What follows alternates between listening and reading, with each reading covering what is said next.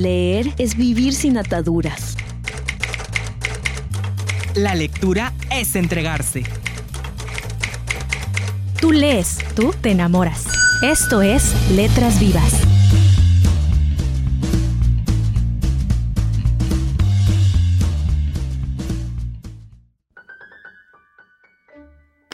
Bienvenidos al programa Letras Vivas de Filey. Mi nombre es Liliana Burgos y les damos la más cordial bienvenida. No queremos iniciar sin antes darle el agradecimiento a Radio Educación del Maya por concedernos el espacio y a la Feria Internacional de la Lectura que hace posible este programa. Me acompaña también mi compañero Félix. Hola, ¿qué tal? Muy buenas tardes a todos los que nos están escuchando aquí a través de Radio Educación del Mayap. Mi nombre es Joel Félix y le doy la más cordial bienvenida a este su programa Letras Vivas de la Filey, hoy jueves en punto de las 7 de la noche, ya en el mes de mayo, pronto a celebrar el Día de las Madres. Y pues es un gusto estar con ustedes en este programa en el que hablaremos acerca de la novela negra. Y bueno, pues como les comentaba al inicio, hoy hablaremos acerca de la novela negra, esta novela que tiene una característica de ser policíaca y de tener ese misterio y esa y ese aspecto sobrio y de carácter oscuro en el ambiente que transmite eh, a, lo largo de su a lo largo de su lectura, bueno, pues estaremos hablando un poco más acerca de esto, de, este género literario y pues alguna de las principales obras. Así es que si tú tienes algún comentario, alguna sugerencia acerca del programa también, te invitamos a que te pongas en contacto con nosotros y nos escribas al correo del programa filey.letrasvivas.gmail.com Repito nuevamente, filey.letrasvivas.gmail.com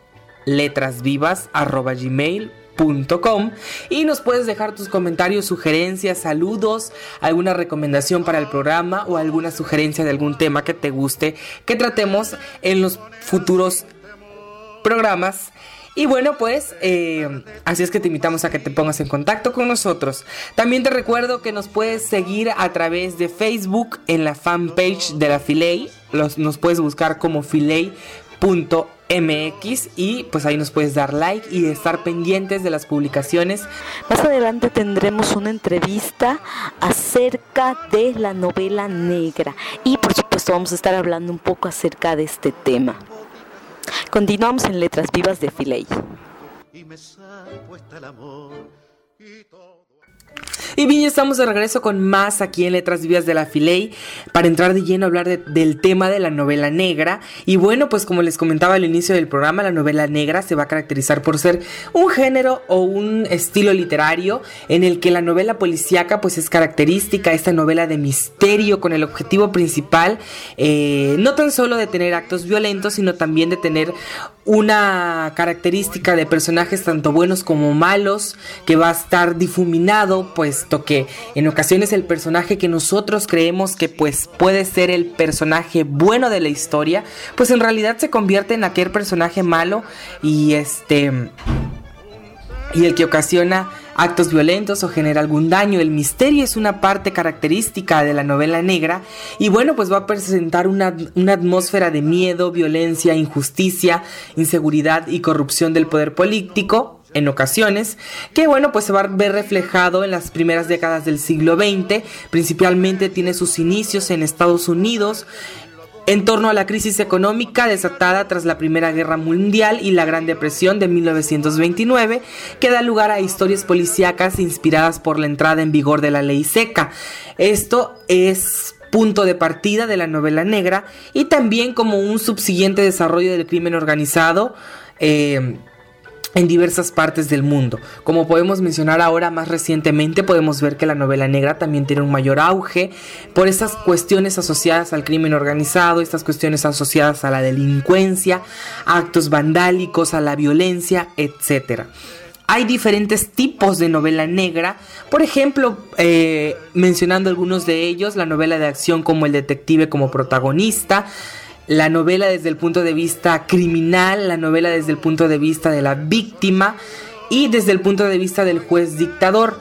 Aunque en estas, aunque en ocasiones, pues esta estos tipos de novela pues tienen eh, a veces tienden a tener ciertas mezclas entre el romanticismo el misterio y un poco de, ciencias, de ciencia ficción tal vez Algunos de los considerados padres de este género como Carol John Daly, eh, con su detective Race Williams, eh, otros de ellos es Hamlet, Hamlet, otro de ellos es Hammett, con, con los detectives Sam Spade, Nick Charles, Edgar Allan Poe, como no mencionarlo en esta lista, con los crímenes de la calle Morgue y entre otros autores que más adelante estaremos mencionando.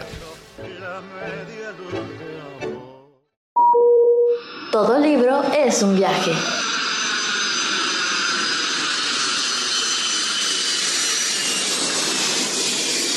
Continuamos en Letras Vivas. O sea, el el amable y, simpático dueño de una fábrica de calcetines, heredada de su papá, yupi hasta la muerte, totalmente palacio, este, y, que vota por el pan, pero pues no siempre, porque le da hueva, ¿no? Este, eh, en las noches sale al, al volante de un Mustang blanco a localizar sirvientas en las colas de las panaderías para secuestrarlas y violarlas. La pregunta es, ¿ese personaje es dos? ¿O son las dos caras del mismo personaje? Y la respuesta que daba la novela negra es, ese personaje es uno. Y son las dos caras de la misma historia. ¿sí? Ah, los que ahí nos reunimos declaramos estruendosamente para que nos quisiera oír, que en aquella época ya eran bastantes, que el crimen no se genera de abajo hacia arriba, como sostiene la sociología estatalista o la versión del Estado. El crimen se genera de arriba hacia abajo. Para un mexicano no cuesta mucho pinche trabajo. Yo, no hay nada más fácil que ser de izquierda en México. Se levanta uno en las pinches mañanas, llegas todo pendejo hacia el espejo, miras al espejo, ves un güey que es este, los restos de Frankenstein en día malo y pedo. Y eso que yo no bebo, soy abstemio, chinga. Pero aún así, las mañanas son terribles. Y entonces miras el espejo. Y entonces el espejo te dice, ¿qué ole, güey? Y dices, ¿qué ole? ¿Qué pasó? ¿Cómo estás? Antes de que la primera gota de agua te salpique la cara. Y el espejo te dice, sigue siendo de izquierda. Y entonces tú lo miras al espejo y dices, puta, qué ganas de decir que ya no, que ahora soy fresa, que que me volví escritor de poema, de poesía minimalista. pero no me dejan. O sea, no me dejan. Ah, el, el, Estado todos los días comete un crimen y una agresión. El Estado, a través de sus representantes, sus prohombres, sus ciudadanos eh, egregios, comete una agresión contra, contra mi modo de entender el mundo, mi vida, los desposeídos, los que nada tienen, los inválidos, los, pobres. Y tú dices, pues ni pedo, y cuando el espejo te pregunta, ¿sigue siendo izquierda? Dices, pues ¿qué otra, no me, ¿qué otra me queda, güey? Son dos espacios confrontados, como dirían las series de televisión norteamericanas. Sino la ley y el orden es una sutil rayita que, que es, ahí te veo y te brinco, en la mañana eres, eres el, director del batallón de radiopatrullas del Estado de México, en la tarde eres el enemigo público número uno que se dedica a robar bancos. Y no estoy hablando de un caso aislado, estoy hablando de un personaje que así fue. En la mañana eres subjefe de la Policía Judicial del Distrito Federal y te apellidas Vaca y en la tarde estás organizando secuestros masivamente. En la mañana te llamas Durazo, eres general de la Policía de la Ciudad de México y en la parte la tarde estás construyendo en Acapulco una mansión estilo Partenón, porque además la, burguesía de este país es naco burguesía, ¿eh? no tienen perdón de Dios. Son analfabetas funcionales y cultos, tienen mal, pinche gusto. Ver la casa de Peña Nieto últimamente, ¿quién chingados quiere vivir ahí?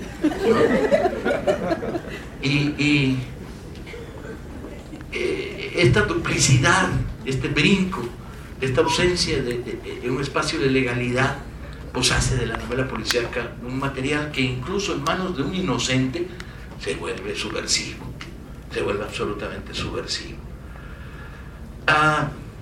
En aquella época los que, los que hicimos el manifiesto de, la, de la bandera roja a la novela negra, ah, no preveíamos cómo se iba a calentar el suelo debajo de nuestros pies. Ni los españoles, Madrid, Andreu Martín, Vázquez Montalbán, veían la que se les venía encima en la transición democrática española y cómo la transición iba a estar teñida de un proceso de corrupción que haría palidecer a ratos al mismo franquismo, ni los mexicanos veíamos venir la que se nos venía encima, pues, ¿no? Este, uno todavía cuando escribía tenía cierta timidez, no decía, puta, voy a contar esta historia, pero abusado, ¿qué estás contando? Al paso de, aquellos años inmediatos, a, estos mediados de los 70, me habían pasado varias cosas que me decían, ándate con cuidado, güey, porque hasta ahora uno escribe novelas policíacas con un supuesto chingón, que es, hay lectores y te leen, pero los funcionarios públicos no leen, entonces está toda madre, ¿no? De hecho, no había vivido ningún problema de censura.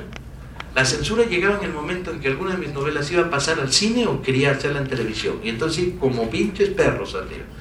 De hecho, un libro como La Segunda Muerte de Juan Escudero, lo he vendido tres veces en un canal de televisión, lo compran, dicen que lo van a producir y seis meses después dicen que siempre no. Entonces yo digo, lean la cláusula 21 del contrato, los derechos regresan a tu papito, chinguen su madre, Total que estoy feliz, van a seguir comprándolo durante muchos años, ¿no? Y, y, y se los vendo, no hay bronca, ay, Creo que nuestra generación tenía una virtud que había adoptado muy claramente la idea de si te dan un micrófono, habla. No, no te niegues. Si Televisa te propone hacerte una entrevista, dáselas. Y luego que te censuren, ¿no? Y si los de Milenio te invitan a una entrevista, pues vas. Pues eso sí, vas con, chamarra y abajo una camiseta del ESME. Y cuando está la, la entrevista, la mitad de la de la serie de Velasco Arán, y al salir publicada, una semana después de salir publicada, empezaron a llegar llamadas amenazadoras a mi casa. Decían, chinos, ¿a poco ya empezaron a leer los de gobernación? ¿Qué, misterio chino es este? En esa novela se contaba la historia de Sobek, alias Sorak, que me había contado mi dentista, tampoco era, mis fuentes informativas no eran así como las de, Carmen Aristegui, ¿no? Eh, eh, mi dentista me había contado que él había curado a, a Sorek, porque ese güey no, no, no, son muy jóvenes la mayoría para tener registro. Era un escapista que se hizo famoso en televisión porque rompía con la cabeza muros y se colgaba una cadena de los dientes y lo trepaban en un pinche helicóptero. Y tenía un ayudante que era bizcocha, y, pero tenía un piernón loco y, usaba minifalda y, y, este, no, delirante, a la mexicana, pues, ¿no? Este, y este cuate había entrenado los halcones el 10 de junio del 71. Entonces yo contaba la historia y contaba cómo este cuate lo habían matado. Lo tiraron, le soltaron la cadena de la que iba agarrado con los dientes, este, lo soltaron un pinche helicóptero a 40 metros, son chingaderas, ¿no? Y, de repente las llamadas, y ya a poco le atiné. Es una historia fantástica, de fantasía, enloquecida. Le debo haber atinado. Total, se aburrieron este, porque mi método era escuchar atentamente las llamadas y tomar nota porque me iban a servir para mi siguiente novela. Y decía, ¿qué más? Porque estoy tomando notas para un libro que voy a escribir sobre amenazas telefónicas.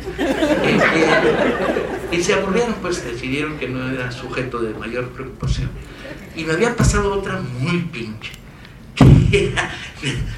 de veras, cuando cuento uno estas historias nadie te cree tienes que sacar tu pasaporte mexicano para decir, he aquí la prueba del delito. Ah, era que se vendieron los derechos de Cosa Fácil para cine, que hizo Pedro Armendáriz, y estaba el productor, ah, un, día el productor me llama a las 2 de la madrugada y me dice, oye, ¿te importa que le cambiemos el apellido al jefe de la judicial del Estado de México que sale en la película, en lugar de Martínez que le pongamos López o una pinche llamada así te mosqueas, pero rápidamente, las dos pinches de la madrugada. No, no, no hay pedo, ponle López. Y sí, bueno, es que eh, Martínez había llamado diciendo que como saliera en la película nos iba a partir la madre a mí, al director y al productor y a Pedro Armendáriz, además por pendejo. Le habían satinado. ¿sí? Cuando escribí convirtiendo sin quererlo en una especie de retrato de precisión, cosa que uno no intentaba, uno necesitaba hacer un, retrato de, aproximación global, de reflexión y aventura. Uno le pide una novela policial que le pide que sea una buena novela de acción, que el ambiente donde está levantada sea sólido, que la ciudad que cuenta sea de, de veras, la sientas, la palpes, que te la leas al borde del asiento, que siempre estés sintiendo más, y ahora que sigue, y ahora que ocurre. Y también que hay una reflexión social sólida y una reflexión literaria sólida. Pero no le pides que se vuelva como los pronósticos deportivos y le diga que, que toca el miércoles, ¿no? Entonces esta, esta sensación de que la novela negra podía ser el gran vehículo de, de la novela social, queriendo y sin quererlo, resultaba enormemente atractiva y lo practicamos con singular alegría. Sin embargo, este país enloqueció. Y enloqueció a grados tales que una reseña uh, objetiva, sociológico, periodística, del fenómeno que inicia su etapa de locura, uh, es de novela. Solo una novela puede hacer justicia a una historia como esta. Me explico. Un tal Calderón, que no es el, prestigioso Calderón de la Barca, sino es este, el que dijo la vida es una mierda, no, este dijo, ¿cómo era? El chiste de Calderón de la Barca, que era bien bonito, era, ya se me olvidó el chiste de Calderón de la Barca, no puede ser, no se puede llegar, no se puede pasar los 65 pensando que la memoria es eterna, demasiadas veces he oído en televisión al procurador del DF y ese güey y al, y al, del al federal, ese güey mata neuronas, chinga. Ah, en el chiste de Calderón de la Barca ya me lo acordaré y se los contaré al rato. Bueno, le fue contar otro chiste, el que, el que llega a una, a una... No, Calderón decía... ¿Qué decía Calderón? La vida es que... Bueno, los sueños, sueños son, es el monólogo de Segismundo, pero no me refiero a eso, el chiste era más bonito. Pero bueno, olvídenlo porque entramos en... ¿Perdón, Paloma? Eso, la vida es una barca, dijo Calderón de la mierda, ese es el chiste. Muchas gracias, mi memoria auxiliar. Uh, bueno, pues el Calderón, que no era Calderón de la barca, sino Calderón de la mierda, presidente de México durante un desafortunado sexenio, pierde unas pinches elecciones. Y las pierde de manera vulgar, burda, chinga, ¿no? Gana con punto cuatro. Y cuando le dicen, ni madres, abre las, los paquetes electorales y recortemos, el tipo dice no. Cuando si las hubiera ganado, no había nada más sencillo que abrir los paquetes electorales y decir aquí está la prueba. Hubiera quedado reivindicado ante la opinión pública, no hubiera quedado mancha de duda sobre él. Y se niegan a abrir. El voto por voto, casilla por casilla, demanda que sostuvimos vehementemente durante un año, no se cumple. Entonces este cuate que llega al poder con una elección evidentemente fraudulenta, ¿sí?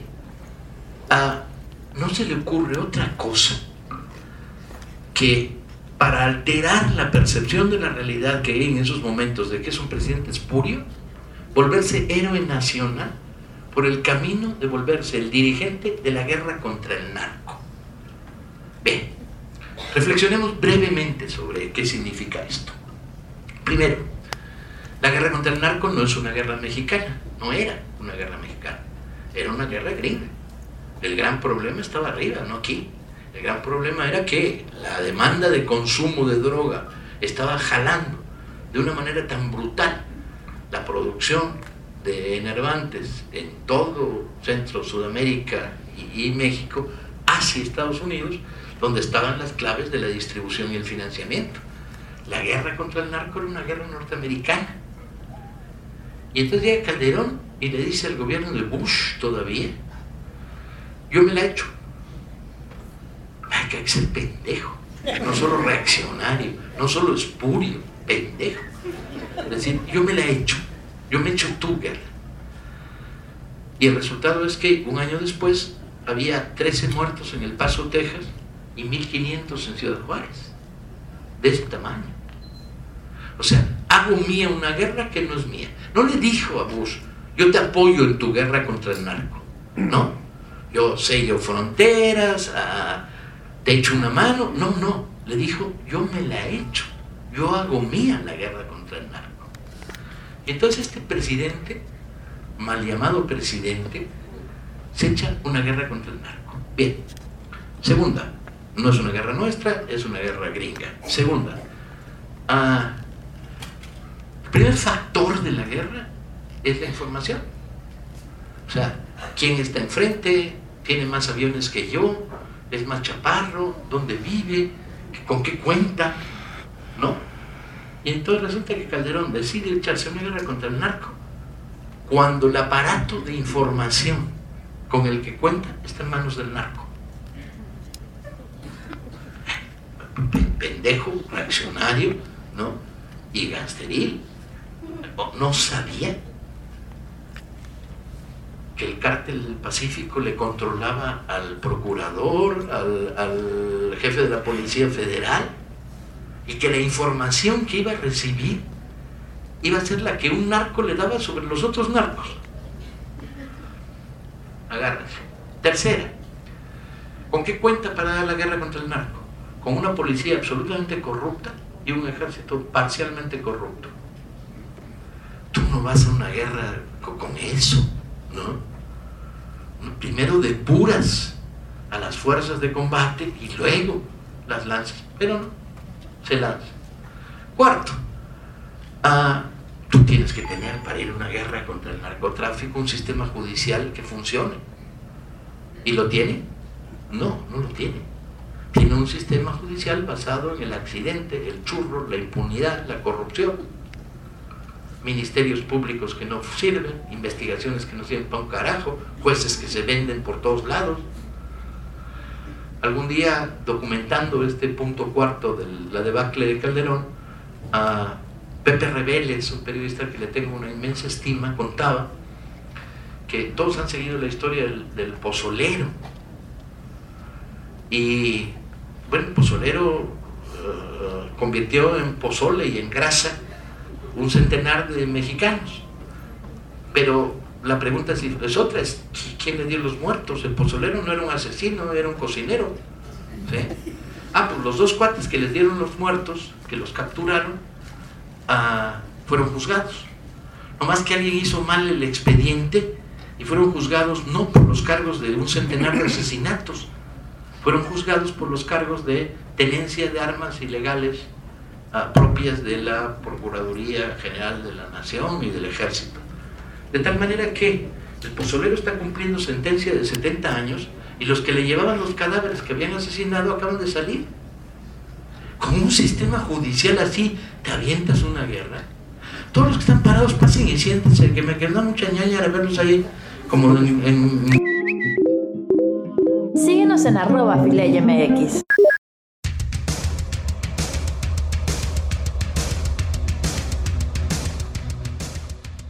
Hola amigos de Letras Vivas eh, de la Filey, estamos aquí, estamos con Paco Ignacio Tayo II, que nos va a hablar un poquito acerca de, acerca de la novela negra, que nos platique cómo fue, empezó su interés en la novela negra. Yo creo que es ah, una combinación de dos cosas. Por un lado, la tentación que tengo de ser escritor desde, desde los 12 años, creciendo en una familia que tenía un gran respeto por la palabra escrita, eh, siendo un lector verdaderamente voraz en la infancia y en la adolescencia. Y por otro lado, mi amor por la novela negra ah, y el pensar que era un camino para hacer literatura de acción, pero al mismo tiempo una literatura de búsqueda de, del el espectro social de, México, ¿no? Que podías jugar con esas dos pelotas como juego de malabarista al mismo tiempo y entonces ahí nació la tentación y de la tentación nació Días de Combate en el 76. Platicaba un poquito acerca de, en, la conferencia de cómo le, le, atinaba a la realidad mediante sus... Para mi desdicha. Sí, de repente resultaba que escribías una novela puramente fantástica, con elementos inventados, y luego se correspondía trágicamente con la realidad y uno empezaba a espantarse, decir, ah, caray, mejor me cuido no es oculto que usted es acérrimo de izquierda. Sí, acérrimo, eso me gustó, soy acérrimo de izquierda, sí.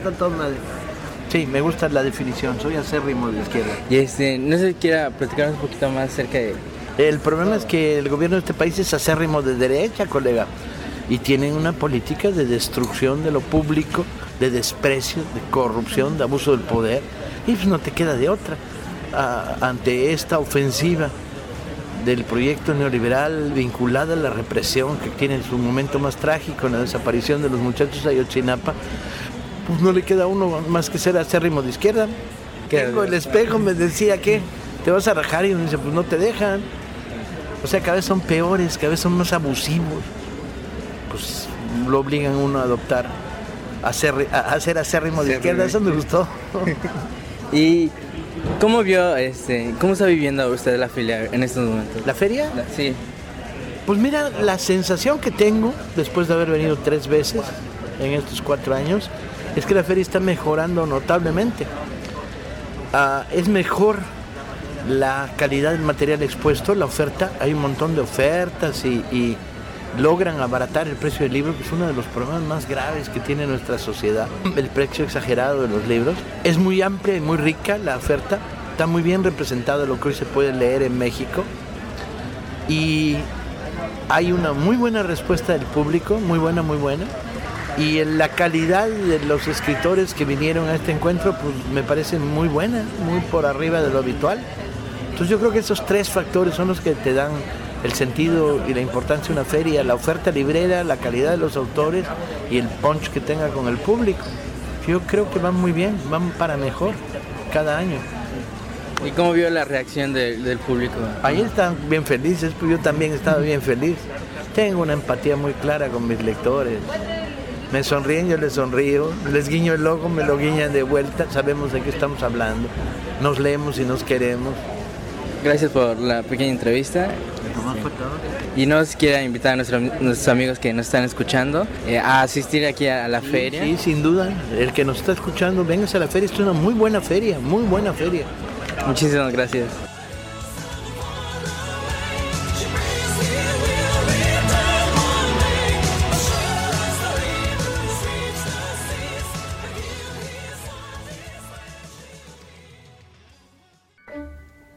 Y bien, hemos llegado al final del programa del día de hoy acerca de la novela negra y no quiero despedirme de ustedes, no sin antes dejarle alguna de las recomendaciones, como ya mencionábamos al inicio del programa. Edgar Allan Poe pues es considerado como padre de este género con sus relatos como Los asesinos de la calle Morgue, El misterio de Marie Roget y La carta robada, entre otros de sus ejemplares, también podemos mencionar El sabueso de los Baskerville del autor Arthur Ignatius Conan Doyle. Igual, eh, otra de las recomendaciones es El halcón maltés de Samuel Dashriel. Otro de los autores que también les recomiendo mucho es de eh, James Kane, El cartero siempre llama dos veces. Otro de los libros que también les recomiendo es ¿Acaso no matan a los caballos? de Horace McCoy. Y por último, pues eh, dejarles la recomendación de Raymond Thornton, el largo adiós. Bueno, pues por hoy ha sido todo. Ha sido un gusto estar con ustedes y a que nos hayan acompañado a lo largo de este programa de la novela negra aquí en Letras Vivas de la Filey. Fue un gusto haber estado con ustedes. Y estamos finalizando Letras Vivas de Filey. Les agradecemos a todos el habernos acompañado el día de hoy. Los esperamos el próximo jueves en punto de las 7 de la noche por Radio Educación del Mayab con más entrevistas. Mi nombre es Liliana Burgos.